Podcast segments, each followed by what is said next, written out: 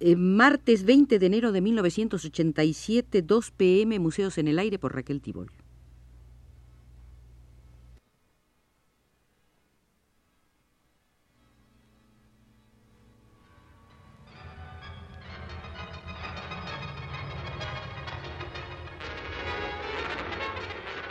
Radio UNAM presenta Museos en el Aire. Un programa a cargo de Raquel Tibol, quien queda con ustedes. Este será el sexto programa dedicado a la estampa mexicana contemporánea. Hoy entraremos en la sala de una gran asamblea gráfica.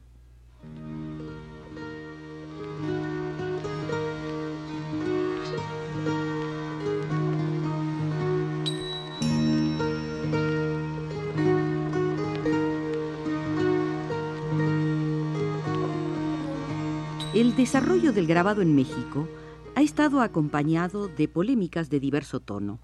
Fui testigo en el transcurso de tres décadas de discusiones de variado color y calor sobre funciones y técnicas de la estampa en el taller de gráfica popular, en el primer núcleo de grabadores de Puebla, en la Escuela Nacional de Artes Plásticas, en la Escuela de las Artes del Libro, en la Sociedad Mexicana de Grabadores en el Frente Nacional de Artes Plásticas, en el grupo SUMA, en el Taller de Investigación y Experimentación Plástica, en la Facultad de Artes Plásticas de la Universidad Veracruzana. Durante muchos años recogí opiniones al pie del tórculo. Hoy considero de utilidad reunir las partes en el todo que les corresponde. Las polémicas entre los productores de artes plásticas han sido y siguen siendo catalizadores de fecundidad y de orientación entre los artistas y los espectadores. El ejercicio de la polémica ha sido factor importantísimo en la formación del público, pues ha logrado implicarlo en una inquietante relación de intereses culturales encontrados. La polémica muchas veces reavivada entre los artistas de México, nunca tuvo el carácter de una justa académica. Ha sido una larga confrontación de obras, tendencias, teorías y plataformas estéticas que ayudó a renovar y a actualizar. Ha sido un estímulo que permitió dilucidar problemas e impidió que las demandas del mercado artístico anclaran a muchos en pequeños descubrimientos, en prácticas de corto alcance. La polémica ha sido parte del laboratorio artístico mexicano. Le ha agregado interés, vivacidad a la camaradería, a los problemas del desenvolvimiento de las artes plásticas en México.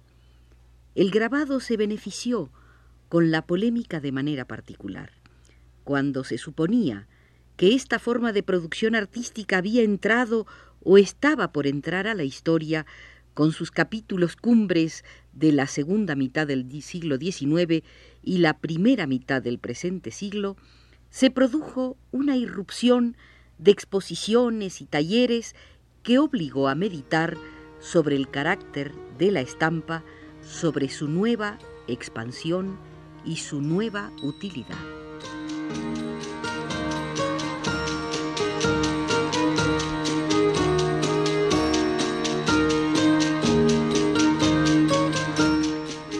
Polémica que aquí habrá de explayarse es cierta en cuanto a los conceptos expresados por cada quien.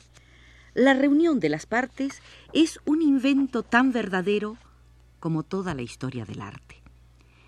En 1954, el taller de gráfica popular cumplía 17 de haber sido fundado por Leopoldo Méndez, Pablo Higgins y Luis Arenal.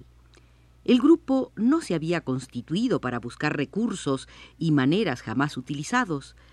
Tampoco fue una fortaleza para evitar que un determinado campo emocional fuera abarcado totalmente por las estampas mecánicas y el cinematógrafo.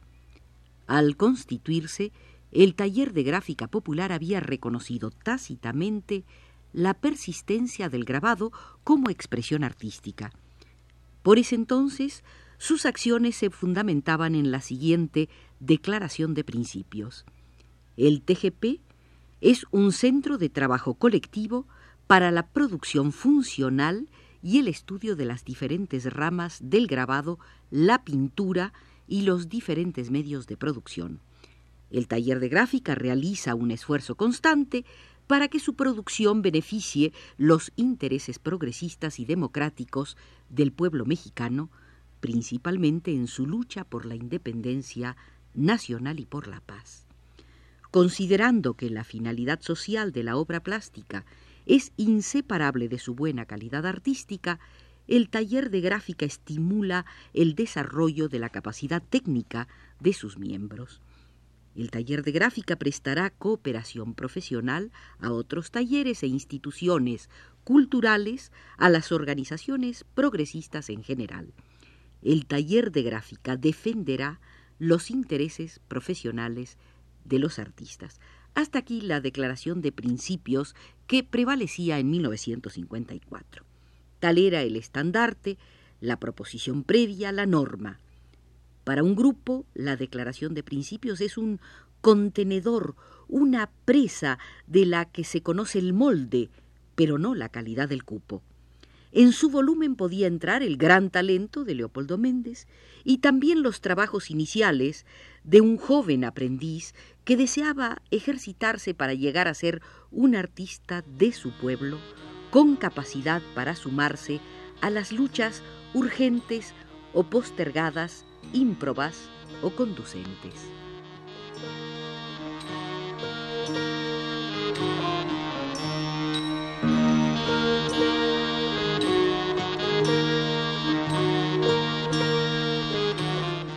Para ponderar lo realizado, reuní a algunos de sus miembros y les propuse tres asuntos a discutir. Existencia del taller de gráfica popular. Segundo, ¿tenían razón quienes consideraban que el taller estaba estancado? Y por último, estaban en lo cierto quienes consideraban que los del taller de gráfica popular no trabajaban para la masa del pueblo, sino se concentraban en ilustrar el pensamiento de una superestructura política? Las respuestas espontáneas, sin elaboración ni consulta previa, de absoluto valor testimonial, fueron las siguientes. Dijo Leopoldo Méndez, Suplico a todos los compañeros que intervengan y que todos expresen su opinión sin hacer concesiones a los demás. Dijo Fanny Rabel, antes que nada hay que señalar que somos un grupo de gente que tenemos una misma tendencia. Todos queremos una obra de tipo gráfico que sirva socialmente. Dijo Pablo Higgins, la fuerza del taller de gráfica se ha basado en el trabajo colectivo. Nuestro principal interés es el contacto con el pueblo y las organizaciones populares. Esto no lo lograríamos sin el trabajo colectivo, trabajo que incluye la discusión, la crítica y la autocrítica. A su vez intervino de nuevo Fanny Rabel. El taller de gráfica no tiene subvención del gobierno ni de mecenas. Para sostenerlo los artistas ponen su trabajo, su obra y su dinero. En consecuencia, los problemas que padece el taller de gráfica son económicos. Agregó Roberto Guardia Verdecio. El taller de gráfica popular no es una organización política ni sustenta un determinado credo político. Su objetivo fundamental es llevar la producción de la estampa al pueblo. Esa es la base de nuestra unidad. El taller de gráfica recogió la herencia del Sindicato de Pintores y Escultores que se organizó al iniciarse el movimiento pictórico para realizar obras que sirvieran al pueblo mexicano. Actualmente el taller de gráfica es la única organización artística en México que sigue esa directiva. Con excepción quizás de la Liga de Escritores y Artistas Revolucionarios, la LEAR, todas las agrupaciones tuvieron vida efímera. Al disolverse la LEAR, se formó el taller de gráfica. Sin apartarse de sus objetivos originales, ha seguido un camino ascendente. En momentos difíciles Para la existencia de una agrupación de artistas plásticos, el taller de gráfica funciona cotidianamente y va realizando una producción que es conocida dentro y fuera del país.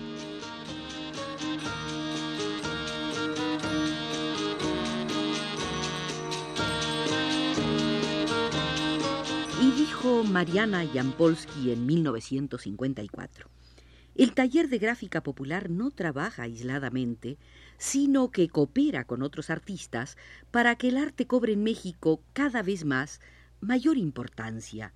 Para eso el taller de gráfica convoca concursos y exposiciones, promueve la formación de grupos similares. Cuando mandamos exposiciones al extranjero, invitamos siempre a todos los artistas grabadores que no son miembros del taller. Cuando un artista o su obra están en peligro, cuando se produce cualquier atentado a la cultura, el taller de gráfica popular está en primera fila para su defensa. Así sucedió cuando se destruyeron parcial o totalmente o se taparon pinturas murales. En los homenajes a las grandes figuras de México, el taller de gráfica jamás está ausente. Es decir, que el taller de gráfica no es un club, sino que es parte de la vida nacional. Dijo entonces Ángel Bracho, nos educamos discutiendo no solo los problemas de carácter artístico, sino los que interesan a todo el pueblo, nacionales e internacionales. Nos preocupa, por ejemplo, la amenaza de guerra, y por eso tratamos de enseñar, a través de nuestra obra, el alcance y significado de la paz. Dijo entonces Ignacio Aguirre, como consecuencia de la Revolución Mexicana, el pueblo de México sintió, posiblemente por primera vez en su historia, la necesidad de organizarse. Se organizaron los obreros, los campesinos, hasta los licenciados. Los artistas fueron los últimos. Por la verdad, por el criterio realista de sus principios, el taller de gráfica es la única organización artística popular que ha durado más tiempo. Esto coloca al taller de gráfica en una situación especial que es necesario tomar en cuenta para juzgarlo. Casi siempre se le aplica un cliché que no lo califica, o se quedan cortos o se van muy lejos. Entonces intervino Raúl Anguiano. Ningún artista, ni grupo de artistas fuera del TGP, ha desarrollado una labor constante y permanente ligándose desde su fundación a las luchas del pueblo mexicano. Todos los acontecimientos políticos y sociales de importancia, nacionales o internacionales, han sido registrados por el TGP.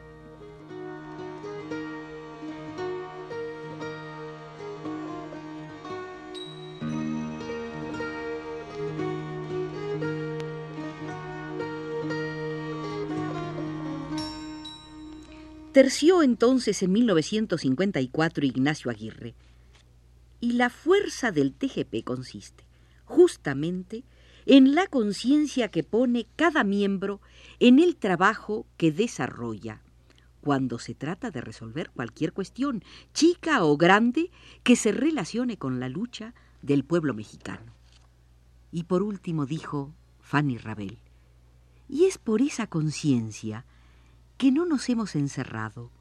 Muchos miembros han cumplido tareas importantes en diversas regiones del país y en el extranjero, enseñando la tradición del grabado. Así, por ejemplo, Alberto Beltrán en poblados indígenas, Arturo García Bustos en Guatemala.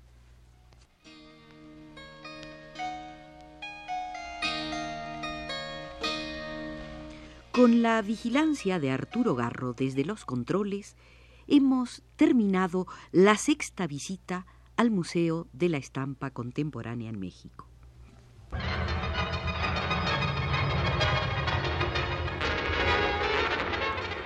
Radio UNAM presentó Museos en el Aire.